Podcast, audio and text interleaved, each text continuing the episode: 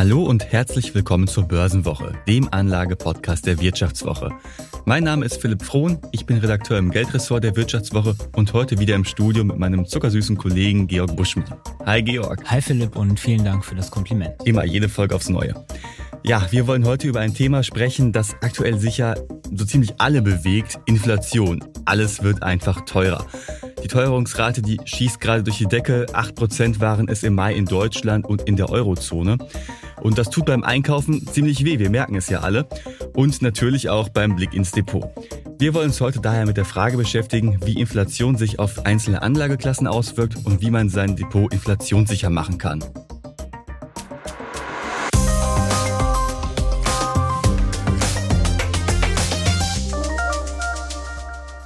Ja, bevor wir ins Thema reingehen, Georg, wo merkst du denn gerade die Teuerung so richtig? Ja, ich glaube, wie das den meisten ergeht, vor allem beim Einkaufen. Und mein äh, sozusagen Top-Inflations-Item, ähm, das ich kaufe, äh, ist Butter. Also ich habe neulich äh, Butter gesehen für über drei Euro. Ähm, das ist schon unverschämt. Das, war, das fand ich wirklich extrem. Also das ist mir nochmal so richtig ins Auge gesprungen, ähm, wie stark die Teuerungsrate im Moment ist. Und äh, wie ist das bei dir? Was ähm, ist dein Inflationsgegenstand, den du kaufst? Ja, bleiben wir bei den Nahrungsmitteln. Also ich bin ja ein großer, großer großer Fan von Milch. Also das klingt jetzt ein bisschen süß und ich oute mich jetzt mal. Jeden Abend vorm Schlafengehen trinke ich ein Glas Milch. Und am Anfang des Jahres hat ein Liter Milch nur 80 Cent gekostet. Jetzt sind es 92 Cent. Ist schon fast eine Frechheit und ja, das merkt man schon. Sehr dramatisch. Ja, absolut. Also bei äh, Lebensmitteln, klar, merken wir Inflation besonders und natürlich eben auch, wenn man ähm, an die Anlagemärkte guckt, da wirkt Inflation natürlich auch. Genau, ja, bei vielen Unternehmen, da bröckeln wegen der hohen Kosten jetzt auch schon die Gewinnmargen allmählich, die Bewertungen ebenfalls. Und ja, auch am Anleihenmarkt, da steigen ja gerade die Zinsen. Und viele setzen ja, um mal beim Thema inflationssichere Anlagen direkt einzusteigen, viele setzen ja auf das Thema Gold. Gold soll ja der große Inflationsschutz sein.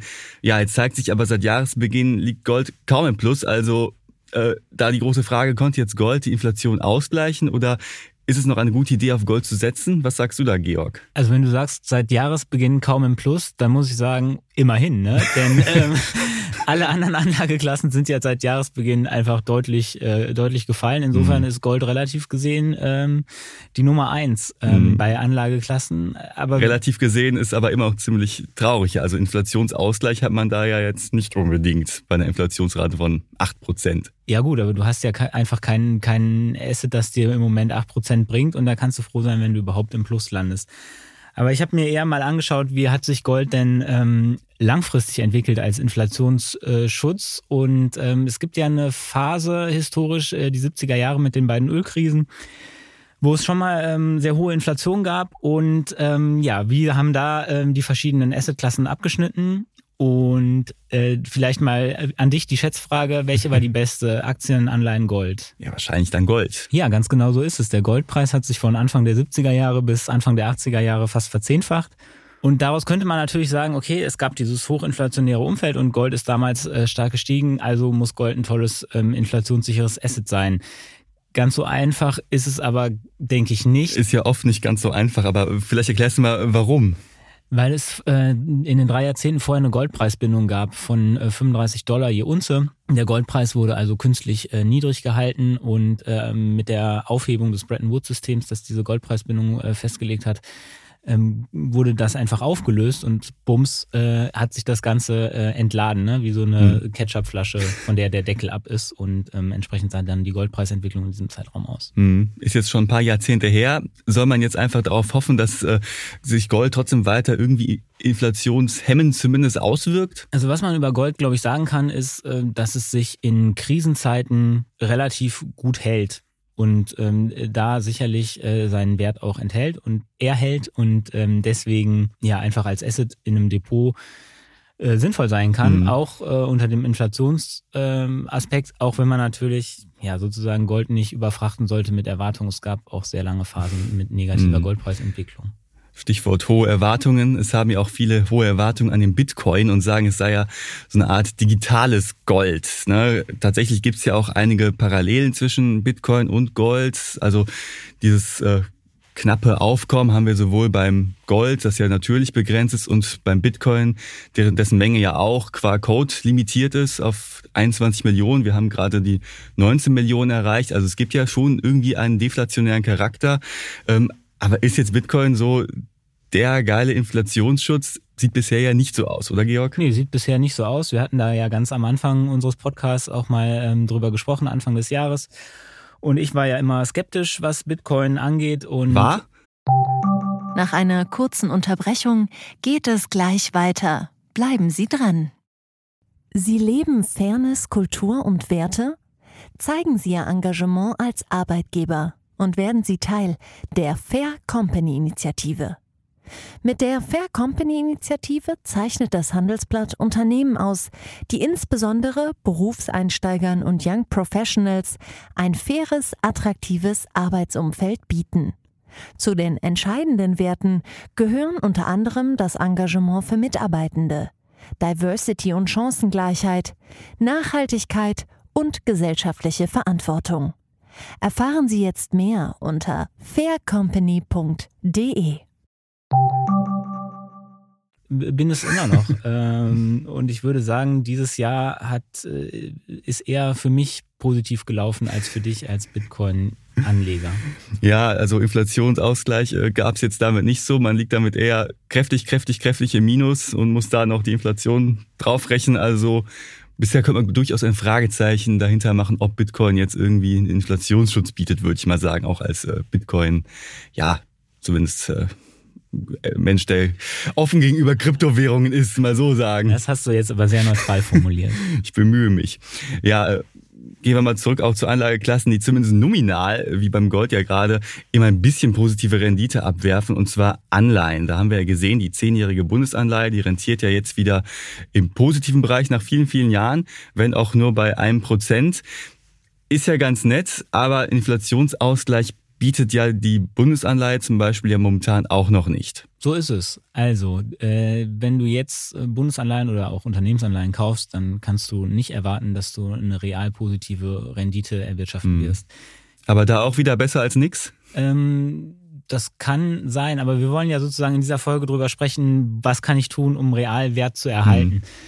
Ähm, also Anleihen eher nicht, weil die äh, Realrendite von Bundesanleihen bei Inflationsraten von 8% und einer äh, nominalen Rendite von 1% natürlich äh, immer noch dick negativ ist und ähm, tatsächlich auch die re reale Rendite von Staatsanleihen so negativ wie selten bisher. Deswegen, äh, ja. Aber da gibt's ja durchaus einen Clou, oder? Inflationsgeschützte Anleihen nämlich. Es gibt inflationsgeschützte Anleihen. Die heißen inflationsgeschützte Anleihen. Sie nehmen dir aber das Inflationsrisiko, das ist die schlechte Nachricht, die ich gleich am Anfang bringen muss, nicht komplett weg. Also was machen inflationsgeschützte Anleihen? Da ist der Coupon, also deine, deine Zinszahlung, die du jedes Jahr bekommst, an Inflationsindex gekoppelt. Und auch das, was du am Ende der Laufzeit als Rückzahlung bekommst, das steigt mit der Inflation äh, und das bemisst sich am äh, Verbraucherpreisindex. Eigentlich schön, aber das Problem ist ja, dass die Inflation stärker steigen muss als ja vorher erwartet, damit sich das für mich als Anleger lohnt, oder? Mm, ja, ganz so kann man das, glaube ich, nicht sagen. Ähm, du brauchst auf jeden Fall, ähm, also es gibt einen Renditenachteil von inflationsgeschützten Anleihen versus normalen Anleihen. Und ähm, damit das ähm, auf, damit das pari ist, mhm ich habe das mal für unsere ähm, inflationsgeschützte Anleihe ausgerechnet, die wir im konservativen Depot haben. In der Börsenwoche, in unserem wunderbaren Finanzbrief. Genau, in der Börsenwoche, die läuft bis 2030 und ähm, damit äh, die sozusagen eine Rendite abwirft wie eine normale Bundesanleihe, müsste bis 2030 die Inflation bei zweieinhalb Prozent liegen. Und wenn die Inflation da drüber liegt, dann ist äh, die inflationsgeschützte Anleihe dein besseres Investment gegenüber einer äh, normalen Bundesanleihe. Wenn sie da drunter liegt, ist es äh, das schlechtere Investment.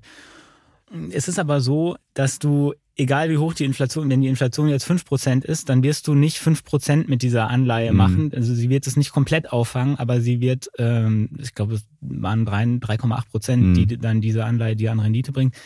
Also die, sie steigt, aber sie, also mit steigender Inflation steigt die Rendite, aber ja. halt nicht über das Niveau der Inflation es hinaus. also nur so ein bisschen eine Kompensation. Das ist eine Versicherung, ja. Mhm. So würde ich das äh, nennen. Also diese drei Anleiheklassen, die schlagen jetzt nicht die Inflation. Also bisher 3 zu 0 äh, für die Inflation. Bei Gold würde ich nicht ausschließen, dass Gold. Sagen wir aktuell. Wenn ich jetzt erst einsteige, dann. Gut, wir kennen ja die Preisentwicklung von Gold äh, in der Zukunft nicht und auch von Bitcoin nicht. Deswegen, aber bei, bei Gold wäre ich etwas optimistischer, dass man damit real den Wert erhält, als das jetzt bei Bitcoin der Fall ist.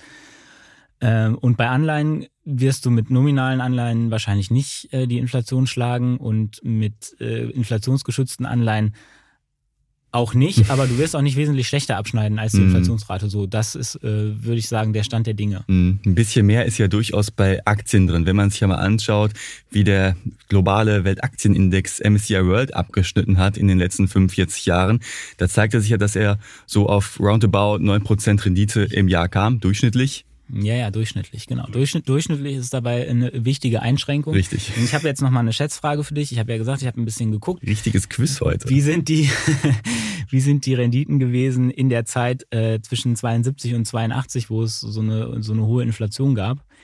Und äh, wie hat der Aktienmarkt da abgeschnitten, Philipp? Was glaubst du? Wahrscheinlich nicht so gut, wenn du schon so als äh, Fangfrage fragst. Ich würde mal sagen, irgendwo im negativen Bereich. Nee, er ist ziemlich genau flat gewesen. Also Immerhin. ich habe geschaut, ähm, Inflation in den USA und ähm, S&P 500, weil mhm. ähm, die USA ja der größte Kapitalmarkt der Welt sind und auch damals schon waren. Also äh, ja, ver versuche ich da eine gewisse ähm, allgemeine Gültigkeit draus zu ziehen. Ähm, einfach mal zu gucken, wie war das denn damals? Mhm. So, du hast also äh, ein Umfeld, in dem Aktien nominal Null Renditen gebracht haben, beziehungsweise eine Null Kursentwicklung und eine äh, hohe Inflation. Also du hast real, hast du dein, ähm, deine Kaufkraft zwischen 72 und 82 mit Aktien ungefähr halbiert. Das zum Thema Aktien sind ein tolles ähm, inflationssicheres Investment.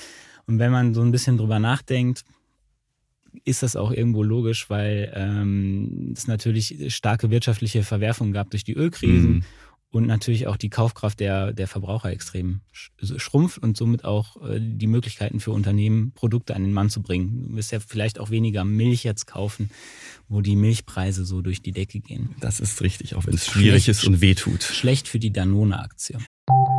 Nach einer kurzen Unterbrechung geht es gleich weiter. Bleiben Sie dran. ChatGPT und andere Technologien verändern unsere Arbeitswelt rasant. Bei der Veranstaltung Work in Progress diskutieren wir in der Handelsblatt Media Group die Zukunft des Arbeitsmarktes, HR-Trends, KI, mentale Gesundheit und neue Leadership-Perspektiven. Sei am 13. und 14. Juni in Düsseldorf oder virtuell dabei und melde dich jetzt an unter work-progress.de. Aber natürlich sind ja auch die meisten Anleger langfristig investiert und äh, schauen natürlich durchaus auf den Durchschnitt. Und neun Prozent äh, jährliche Rendite im Durchschnitt ist natürlich äh, inflationsausgleichend auch bei höheren Inflationsraten, oder? Langfristig ist das so, genau. Man sollte nur nicht einfach denken, wenn wir jetzt in eine Phase treten von höherer Inflation, dass es einen Automatismus gibt, hm. dass man den mit Aktien auf jeden Fall, ähm, dass man die mit Aktien auf jeden Fall schlägt, äh, die Inflation. Ja, ist halt kein Naturgesetz. Es ist kein Naturgesetz und ich glaube, dass es auch innerhalb der Anlageklasse Aktien nochmal relativ große Unterschiede gibt. Mhm. Weil ja Unternehmen unterschiedlich gut mit äh, in einem inflationären Umfeld zurechtkommen können. Ja, sagen ja auch gerade alle Marktexperten eigentlich, dass es schwieriger wird, mit Aktien hohe Renditen jetzt zu erwirtschaften, eben aus den genannten Gründen. Aber es gibt ja durchaus noch Unternehmen, die ja eine gewisse Marktmacht haben und auch höhere Kosten weitergeben können. Was ist denn da zu empfehlen, Georg? Ich würde mir mal anschauen, wie sich zum Beispiel die Rohmarge entwickelt. Also die Rohmarge ist ähm, der Umsatz minus die Kosten fürs Material, das ich habe, um meine Produkte herzustellen. Und ähm, wie hat sich das im ersten Quartal zum Beispiel, dafür gibt's ja jetzt Berichte von allen Unternehmen, entwickelt ähm, im, in, in diesem Zeitraum vielleicht auch mal über, über mehrere Quartale gucken, äh, ist das Unternehmen in der Lage, die Rohmarge konstant zu halten mhm. oder sogar äh, sie zu verbessern. Das wäre so ein Indiz für mich, dass das äh, dass ein Unternehmen mit Inflation ganz gut zurechtkommt. Mhm. Welche Branchen sind denn das so? Also Konsumgüter würden mir da zum Beispiel einfallen, aber gibt es noch andere Branchen, die ja durchaus eher hohe Inflationsraten ausgleichen können, indem sie die Preise im Prinzip weitergeben können? Naja, wo hast du nicht so hohe Reaktionen darauf, wenn die Preise steigen. Ich denke da zum Beispiel an Luxusgüter, weil mhm. die Konsumentenschaft nicht so preissensibel ist. Also ob die Louis Vuitton-Tasche nochmal 100 Euro mehr kostet, so what? Genau, das wäre zumindest meine Vermutung. Müsste man mal überprüfen, ob das tatsächlich so ist. Wir haben ja im Depot als Depotwert äh, Ferrari, was ja auch eher im höherpreisigen mhm. Autosegment unterwegs ist. Vielleicht sind das auch nur einfach unsere Vorurteile. Und nee, da ist es auch tatsächlich so, dass ähm, die Marge dort relativ gut aussieht nach wie vor und auch die Nachfrage einfach aufgrund auch der Strahlkraft der Marke ähm, ziemlich, ziemlich krisenresistent ist es ist nicht komplett so, dass es äh, äh, auch Luxusmarken betrifft es natürlich an einem gewissen Punkt, mhm. aber du hast nicht so eine, ähm, ja, du fällst nicht auf null. Ne? Wenn du sowieso eine relativ dicke Marge hast, dann ist deine Gefahr, dass, dass da, ähm, dass du auf einmal im Verlust landest, einfach bei äh, nicht so groß, wenn es mal einen Downturn gibt. Mhm. Ich habe, äh, glaube ich, Anfang des Jahres mal gesagt, dass ich auch äh, erwarten würde, dass äh, Apple in so einem oder eine Marke wie Apple einfach mit einem mit einer sehr loyalen und relativ äh, zahlungskräftigen Kundenbasis, äh, dass die auch gut durch diesen Winter kommen würden. Ähm, und das hat sich bisher ja zumindest bestätigt. Also in diese Richtung. Ich würde einfach davon, vielleicht auch von mir persönlich mal ausgehen, wo bin ich eigentlich dazu bereit, einen relativ hohen Preis zu bezahlen und, und wo ist meine Nachfrage unelastisch? Du Bei der Milch. Genau, du wirst wahrscheinlich alles auf Danone setzen. Oder eine, einen anderen Milchproduzenten, ich weiß es nicht. Danone ist gerade der einzige, der mir einfällt, der börsennotiert ist. Ähm, genau, aber äh, wo würde ich sozusagen eher sparen und äh, die Produkte weglassen bei einem inflationären Umfeld und was ist für mich ähm, unverzichtbar, ja. Ja, und um das Ganze mal auch so ein bisschen zu bündeln, welche Anlageklassen jetzt einen Inflationsschutz bieten. Also da hat sich ja gezeigt, Gold kann durchaus Inflationsschutz sein, auch wenn jetzt die Kassenrenditen in diesem Jahr nicht so zu sehen sind. Bitcoin eher weniger, haben wir gesehen. Äh, inflationsgeschützte Anleihen bieten ebenfalls noch eine gute Möglichkeit, um zumindest die hohen Inflationsraten zu kompensieren. Und Aktien, wenn man sich natürlich die richtigen Aktien aussucht, äh, die eine große Marktmacht haben etc., dann kann man auch noch real eine Rendite erfahren.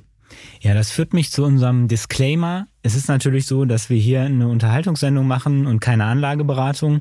Also bevor ihr Entscheidungen am Kapitalmarkt trefft, macht bitte eure eigenen Nachforschungen und euch selber schlau und ihr handelt auf eigene Faust. Ja, und an dieser Stelle möchten wir auch noch kurz auf unser spezielles Angebot für euch äh, Börsenwoche-Hörerinnen und Hörer hinweisen. Und zwar bekommt ihr alle Inhalte der Wirtschaftswoche für drei Monate zum halben Preis. Das Angebot findet ihr unter vivo.de slash bw-abo oder im Link unten in den Show Notes. Wir sagen vielen Dank fürs Zuhören. Wir hoffen, es hat euch gefallen und ihr konntet was mitnehmen. Wir würden uns sehr freuen, wenn ihr uns eine positive Bewertung dalasst und in der kommenden Woche wieder reinhört. Schüsseldorf aus Düsseldorf.